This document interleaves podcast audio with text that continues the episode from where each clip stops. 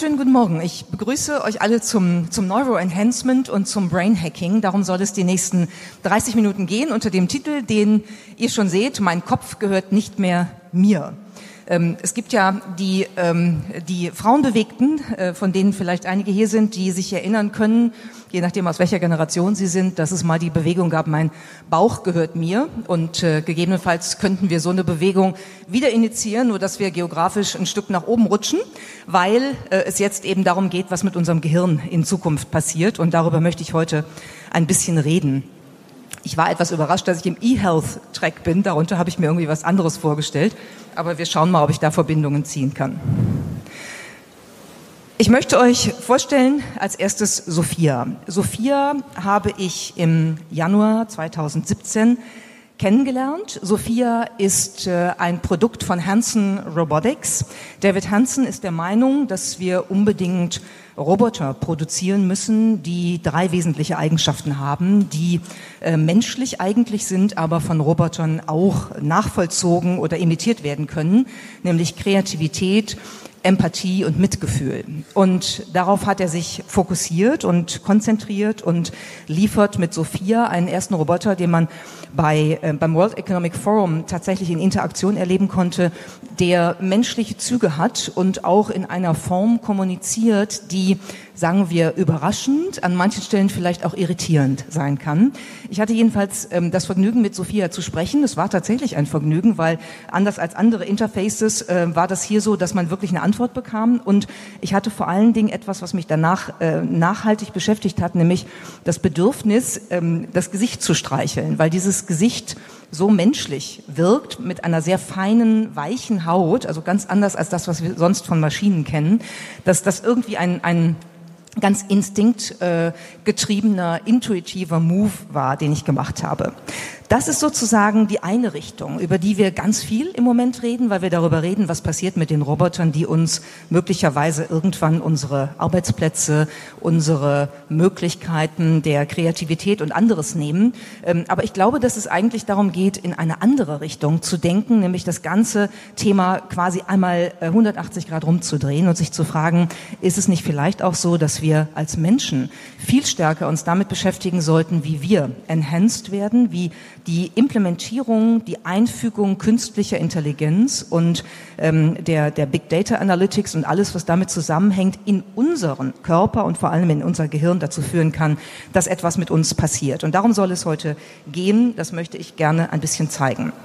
Wir haben schon erlebt, dass diese Dinge passieren. Wir haben erlebt, dass ganz viel ähm, sozusagen ersetzt wird, dass, dass äh, sozusagen auch die Vermischung, der Merger von Mensch und Maschine Schritt für Schritt vorangeht. Und wenn man davon ausgeht, dass wir als Axiom der Internetzeit oder der technologiegetriebenen Digitalzeit setzen können, das, was hier zu lesen ist, nothing done by human hand cannot be done better um, by or with software, dann gilt als nächster Satz, nothing done by human brain cannot be done better by or with software. Und das ist sozusagen das, äh, worauf wir uns einstellen müssen und was ich heute an einigen Punkten mal ein wenig erläutern möchte. Gucken wir doch mal in drei Schritten um so ein bisschen sozusagen die Dynamik äh, anzu, anzutriggern. Ich würde ein bisschen gerne reden über das, was geht. Ähm, ich würde ein bisschen gerne darüber reden, über das, was kommt und dann, was daraus eben folgt, die Konsequenzen und das, was unser Reflexionsraum, also unser Nachdenken eigentlich ein bisschen motivieren sollte. Was geht? Ähm, es gehen drei Dinge. Es geht, dass wir das, was wir in unserem Gehirn tun, also unser Denken, unsere Hirnaktivitäten verfolgen. Es geht inzwischen, dass wir sie verbessern und es geht auch, dass wir sie verändern, also manipulieren. Fangen wir mal mit dem Verfolgen an. Das, was ihr hier seht, ist ein kleines Experiment, auch äh, am World Economic Forum. Da geht es darum, dass ich einen, einen, äh, einen äh, Seeabtaster trage am Kopf und dieser Seeabtaster ganz genau aufzeichnen und rekonstruieren kann, was ich auf einem Foto anschaue. Und das Foto ist das, was ihr seht im Hintergrund und man sieht eben, wie mein Fokus, mein Blickfokus von einem Punkt zu einem anderen wandert und äh, über eine Projektion wird eben das, was ich dann ganz genau anschaue, auf eine Leinwand projiziert. Also das ist ein ganz kleines Beispiel dafür, wie wir verfolgen, was in unserem äh, sensorischen System, äh, hören, sehen, riechen und dann eben auch im weiteren Sinne und auf der übergeordneten Ebene denken passiert. Wir können das, was da passiert, verbessern. Das bezieht sich darauf, dass unsere Hirnaktivitäten durch, dadurch, dass sie verfolgt und aufgezeichnet werden können, eben dann auch sozusagen gemessen und verglichen werden können. Und auch das, was ihr hier seht, ist ein Beispiel, äh, das ich selber produziert habe bei einem Rundgang durch eine Robotics-Ausstellung. Und man sieht eben die unterschiedlichen Aktivitäten, das Stress-Level, das Engagement-Level, ähm, das Level of Interest, Excitement, Focus und Relaxation. Interessanterweise ist die Relaxation-Linie bei mir eine Flatline. Äh, die wurde, das wurde mir erklärt, dass das daran liegt, dass irgendwie der Sensor kaputt gewesen sein muss. Bin ganz sicher, dass das stimmt. Ähm, das ist erstmal spannend. Ja? Man sitzt über diesem Diagramm und denkt sich, wow, ja, da habe ich so ein, so ein kleines Elektrodensystem am Kopf rumgetragen und nachher sehe ich hier schwarz auf weiß oder bunt auf weiß, was in meinem Kopf so alles abgegangen ist. Und dann sehe ich, und das ist der interessantere Teil, dann sehe ich eben auch, wie performe ich denn im Vergleich zur Peer Group? Was machen die anderen? Wie stehe ich zum Durchschnitt? Und da kommen wir an den eigentlich interessanten Teil dieses ganzen Themas Neuroenhancement. Es geht nicht nur darum, dass wir feststellen, beobachten, was in unserem Kopf abgeht. Es geht darum, dass wir es verbessern im Hinblick auf das, was bei anderen in ihrem Kopf abgeht. Und da wird es dann relativ spannend. Denn das Verbessern kommt ja nicht von selbst. Also ich kann jetzt nicht das zweite Mal durch diese Ausstellung gehen und hoffen, dass das Diagramm dann besser aussieht. Ich muss irgendwas machen, damit das besser aussieht. Ich kann dann total verkrampft äh, versuchen, Fokus zu, zu, zu äh, initialisieren, also mich auf ganz viele Dinge total zu konzentrieren oder mich irgendwie ganz toll zu freuen. Aber das klappt nicht, weil das ist Selbstbetrug. Denn manche Prozesse, die im Kopf abgehen, sind ja nicht eins zu eins ansteuerbar, wie hoffentlich viele von euch wissen und schon mal selbst erlebt haben. Sonst wäre das Leben nämlich ganz furchtbar langweilig und trist. Also muss ich was tun, um die Veränderungsmöglichkeit, die Manipulationsmöglichkeit zu gewährleisten. Und auch dafür gibt es die ersten Tools. Auch das ein kleines Selbstexperiment, das ich gemacht habe mit einem auf dem US-Markt befindlichen ähm, Modell äh, der Firma Think, ein Start-up, das äh, sich darauf ähm, fokussiert hat, eben die Hirnleistungen zu aktivieren und zwar gemessen an den ähm, Zuständen, den Gemütszuständen, die man gerne hätte. Und man kann sozusagen einen Relaxation-Zustand anwählen, man kann einen Activity- oder Excitement-Zustand anwählen und das Ganze funktioniert so, ich könnte es jetzt zeigen, das dauert ein bisschen lange, wir machen das gleich in unserem Livestream, mal live für die, die es genauer sehen wollen. Es funktioniert so, dass man diese, ähm, dieses äh, Gerät äh, an den Kopf klemmt in Verbindung mit, einem, äh, mit einer weiteren Elektrode, die sozusagen an den Hinterkopf angebracht wird. Und dann steuert man über eine App die Stromzufuhr im jeweiligen Programm, Activity oder Relaxation. Stromzufuhr, die man so mit so einem Regler halt hoch oder runter steuern kann. Es war ein sehr interessantes Erlebnis. Ich habe das gemacht, als ich gerade ähm, äh, gelandet war aus Deutschland in, in Boston und in Verbindung mit Jetlag kann ich sagen, ist das nicht empfehlenswert führt dazu, dass man auf Dauer sehr schlank wird, weil man nämlich 48 Stunden nichts essen und nicht schlafen kann.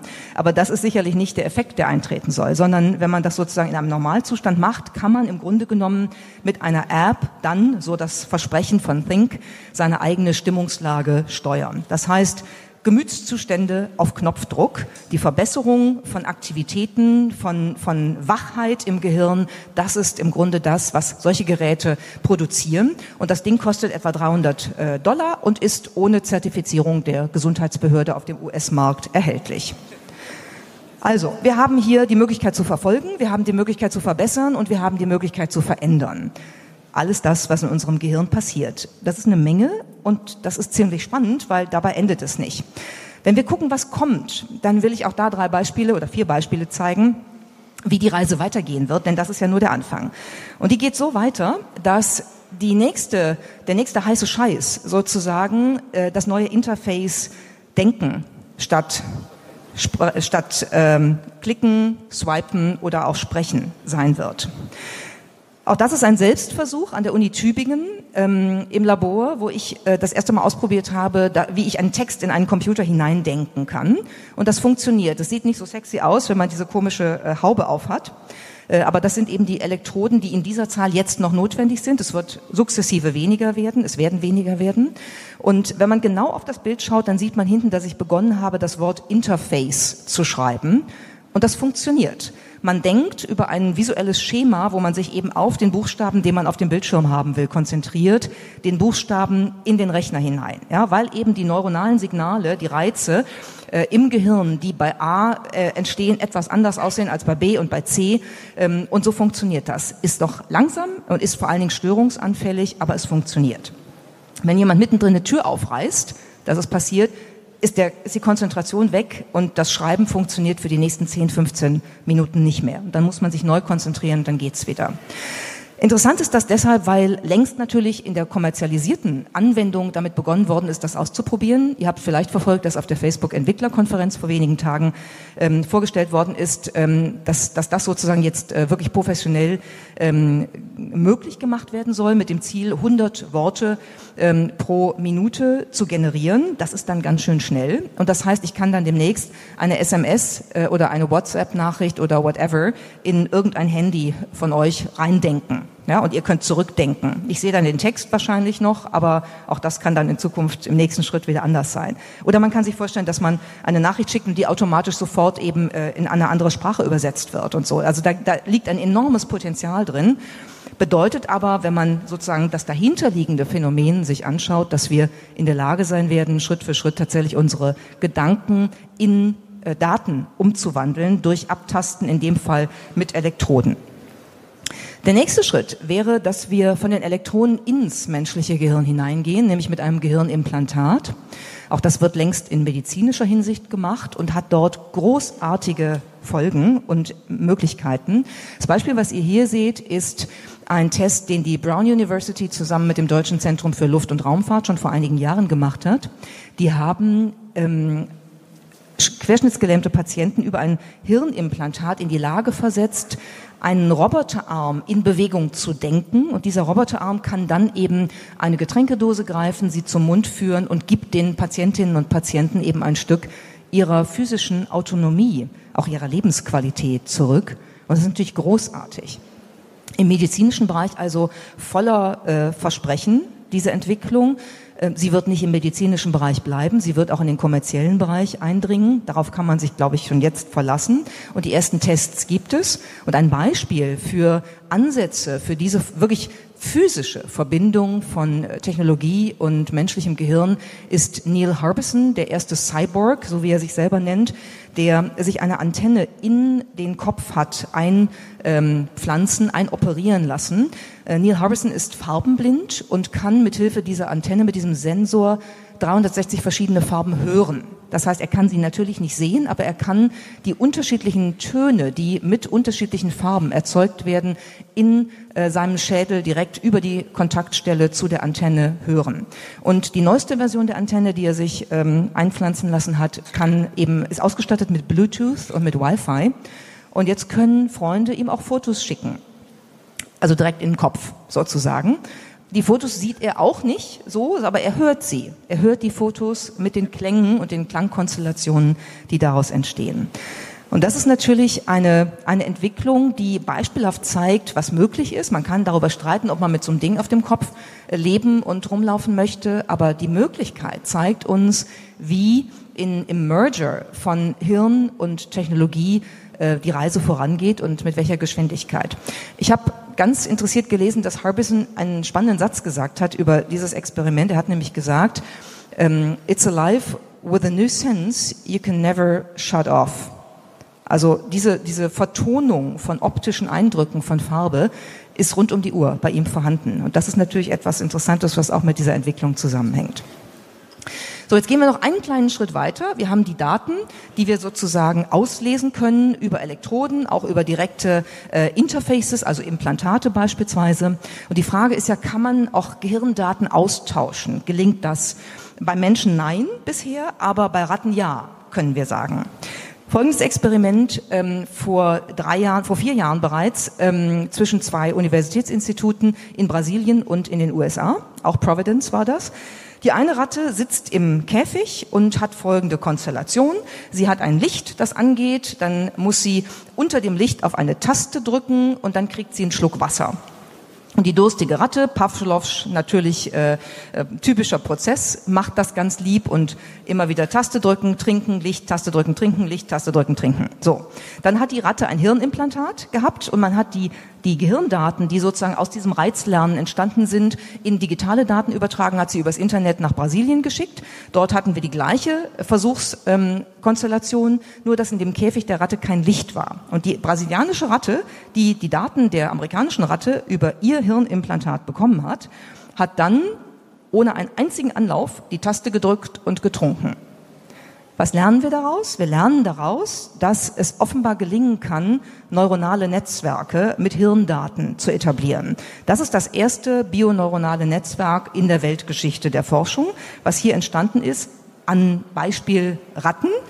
Da ist dann noch ein langer Weg zum Menschen, aber wir sehen eben, dass das eine Stufe ist, die dann auch irgendwann vorstellbar ist. Also wir können sozusagen ähm, über äh, Hirnelektroden, wir können über Implantate, auch über kommerziell schon schon schon äh, ausprobierte ähm, Implantate und äh, über die mögliche Etablierung und, und Konstellation von von neuronalen Netzwerken, die wirklich Hirne und deren Datenproduktion miteinander verbinden, uns vorstellen, was in der Zukunft da noch auf uns zukommen kann. So, jetzt ist ja mal ganz interessant, sich zu fragen, was folgt denn eigentlich daraus, äh, wenn wir das angucken, was wir schon können und wenn wir das angucken, was als nächstes kommt, was schon längst in der Forschung ist und, und äh, mit rasanten Schritten vorangeht. Dann glaube ich, muss man sich, ähm, muss man sich äh, den Menschen, das Menschenbild und auch unsere Konzeption von uns selbst für die Zukunft etwas anders vorstellen, als das heute noch der Fall ist. Robert Musil hat 1913 einen total spannenden Aufsatz geschrieben, den ich wirklich unter den heutigen Gesichtspunkten zur Lektüre empfehle. Der heißt Der mathematische Mensch. Und bei Musil ist das ganz interessant, dass er eigentlich da eine, eine positive ähm, Vision draus, draus zimmert und sagt, das ist eine unfassbar geniale Kompetenz. Und wenn jemand als mathematischer Mensch so logisch und organisiert vorgeht, äh, dann, dann ist das eigentlich toll. Hat Musil geschrieben. Wenn man das heute liest, vor dem Hintergrund dessen, was möglich ist, was 1913 natürlich nicht möglich war, ist die Einschätzung vielleicht manchmal ein bisschen anders. Ähm, und äh, wir können sagen, Musil war prophetisch unterwegs, als er geschrieben hat, der mathematische Mensch ist eine Analogie für den geistigen Menschen, der kommen wird. Und der geistige Mensch ist jetzt nicht nur der, der sozusagen über seine Individualität und Identität denkt, sondern der geistige Mensch ist der, der tatsächlich das Hirn als Produktivkraft nutzt um in einer World of Self-Craft eine permanente neuronale Selbstverbesserung zu vollziehen und auf dem Marktplatz des, des äh, Hirnwettbewerbs immer möglichst weit vorne dabei zu sein. Das ist eigentlich das Szenario, was wir uns ähm, zu Ende gedacht für die Zukunft vorstellen könnten. Natürlich muss das nicht so kommen, aber Denken hilft ja auch dabei zu entscheiden, was man will oder was man nicht will. Wir telefonieren dann in Zukunft nicht mehr, sondern wir telepathieren. Und wir versuchen tatsächlich, oder wir könnten versuchen müssen, unsere Hirnleistungsfähigkeit, unsere Gedankenkraft, unsere Kreativität, unsere Aufmerksamkeitsleistung so zu boosten, dass sie im Wettbewerb, im Vergleich mit anderen wirklich weiter mithalten kann. Und das ist ein ziemlich ähm, interessantes Modell, was wir mit der Produktivkraft Gehirn heute längst noch nicht so kennen. Es würde auch bedeuten, dass wir nach dem Social Divide, nach dem Digital Divide vielleicht ein weiteres Phänomen vergegenwärtigen müssen, nämlich den Neuro Divide. Heißt, wenn ich genug Geld habe, beispielsweise 300 Dollar, um mir das Gerät von Think zu kaufen, dann bin ich in der Lage, mich moodmäßig so darauf einzustellen, dass ich eigentlich in jeder Minute den Anforderungen der Umwelt gerecht werden kann. Wenn ich das Geld nicht habe, kann ich das nicht. Das heißt, die Fähigkeit, sich als produktives Mitglied einer Gesellschaft zu etablieren über die Hirnleistung, die dann eben nicht mehr gegeben wie heute, sondern manipulierbar ist, hängt vom Geld ab. Und das wäre ein ziemlich interessanter Punkt, über den wir dann ganz anders diskutieren würden, ähm, als das jetzt im Hinblick auf die vielen, auch vor allem medizinischen Möglichkeiten der Technologien gegeben ist. Wir würden genauso über das Hirn diskutieren, wie wir über andere Elemente unseres Lebens, andere identitätsstiftende Faktoren unseres Lebens reden. Zum Beispiel über ethnische Herkunft, über Religiosität, ähm, über alle möglichen Dinge, über die Frage der sexuellen Orientierung etc. Das würde bei der Frage der Hirnleistung genauso kommen können. Und dann kommen wir sogar dahin, dass man sich fragt, gibt es sowas wie ein Recht der gedanklichen Selbstbestimmung? Gibt es sowas wie die Freiheit, sich von der gedanklichen und Gehirnmanipulation, also Beeinflussung auszuklinken und welche Chancen habe ich dann noch in einem Leben und auf einem Marktplatz mitzuhalten, der ganz wesentlich davon beeinflusst ist. Das sind Fragen, die wir uns an dieser Stelle schon mal stellen können, weil sie möglicherweise in der Beantwortung dabei helfen könnten, äh, die Zukunft so zu gestalten, wie wir sie gerne hätten. Ein ganz wesentlicher Punkt ist auch, was passiert eigentlich mit der menschlichen Identität? Wer bin ich eigentlich noch, wenn mein Gehirn von anderen beobachtet werden kann und wenn gegebenenfalls auch zufällig irgendwelche Fremdinformationen an meinen Synapsen anlanden können, die ich gar nicht selbst gedacht habe. Das alles wäre auf Basis der neuronalen Netzwerkentwicklungen und der Möglichkeiten von Auslesen und Implantieren von Datenströmen durchaus vorstellbar. Und es ist ein wirklich, es ist ein philosophischer Gedanke, aber ich finde den wahnsinnig reizvoll. Deshalb will ich ihn einmal antriggern hier. Wenn ich mir vorstelle, dass wir schon aus einer konstruktivistischen Perspektive eigentlich ja nicht in der Lage sind, uns als Individuen selbst zu beobachten. Ja, wenn ich also versuche, mich selbst zu beobachten, das kann ja gar nicht funktionieren, weil ich dann einen blinden Fleck habe. Ich bin Beobachter und Beobachtendes zugleich und bin damit natürlich in meinem Subjekt, in meiner Subjektivitätsschleife gefangen. Wenn wir sozusagen das auf, die, auf das Neuroenhancement praktizieren, dann frage ich mich, was beobachte ich denn eigentlich, wenn mein Gehirn ein Knotenpunkt in einem globalen neuronalen Netzwerk ist, auf dem auch Datenaustausch passiert? Beobachte ich mich? Beobachte ich andere? Bin ich noch ich oder bin ich eigentlich ein permanent changierendes ähm, eine permanent changierende Konstellation aus Datenströmen, die zum Teil von mir selber erzeugt werden, über mein neuronales Netzwerk, zum Teil aber auch über andere. Identitär, total interessante Frage. Ich habe keine Antwort darauf, aber wenn der eine oder andere darauf rumkauen mag, wäre das ja vielleicht schon mal ganz schön. Ich glaube, was wir damit erleben, ist, dass gegebenenfalls wir uns so langsam zu bewegen auf den Übergang in eine andere ähm, Gesellschaftsform, die ich den Neurokapitalismus nenne.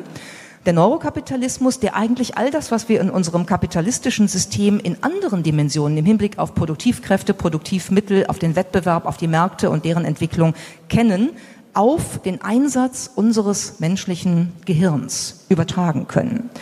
Und Henning Juckert und, und Eva Hess haben dazu einen ganz interessanten Aufsatz 2013 geschrieben, in dem sie darüber geschrieben haben, dass die Zukunft des Menschen darin liegt, dass er eine dynamisch erneuerbare Expansionsbereitschaft zeigt. Und diese dynamisch erneuerbare Expansionsbereitschaft bezieht sich eben nicht nur auf das tägliche Training, das weniger Essen von Schokolade, den besseren Sex, den wir alle haben, mit Hilfe von Apps und so weiter.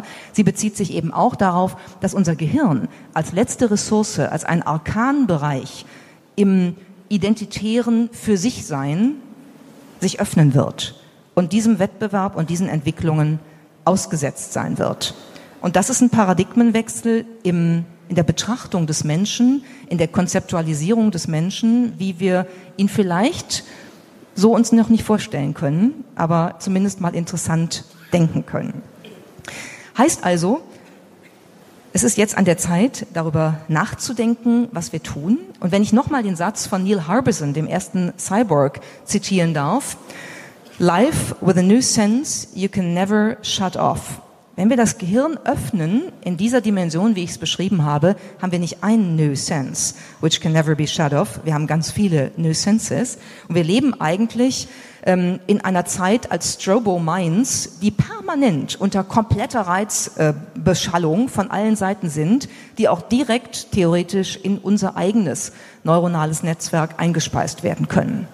Das ist eine ziemlich gruselige Vorstellung und man kann sich gar nicht vorstellen, wie so eine Gesellschaft und wie so ein Leben funktionieren kann. Und wir werden wahrscheinlich dann relativ schnell dabei sein, Technologien zu entwickeln, die uns helfen, die Technologien, die wir zuvor entwickelt haben, zu kontrollieren, weil das sonst im, im menschlichen Gehirn und für die menschliche Psyche und Persönlichkeit gar nicht aushaltbar ist. Aber bevor wir auf dem Weg in die Strobo Minds Society sind, können wir vielleicht einfach das tun, was wir mit unserem Gehirn heute schon ziemlich gut können, nämlich denken und sich entscheiden, was wir wollen und was wir nicht wollen. Wir sind so frei. Vielen Dank.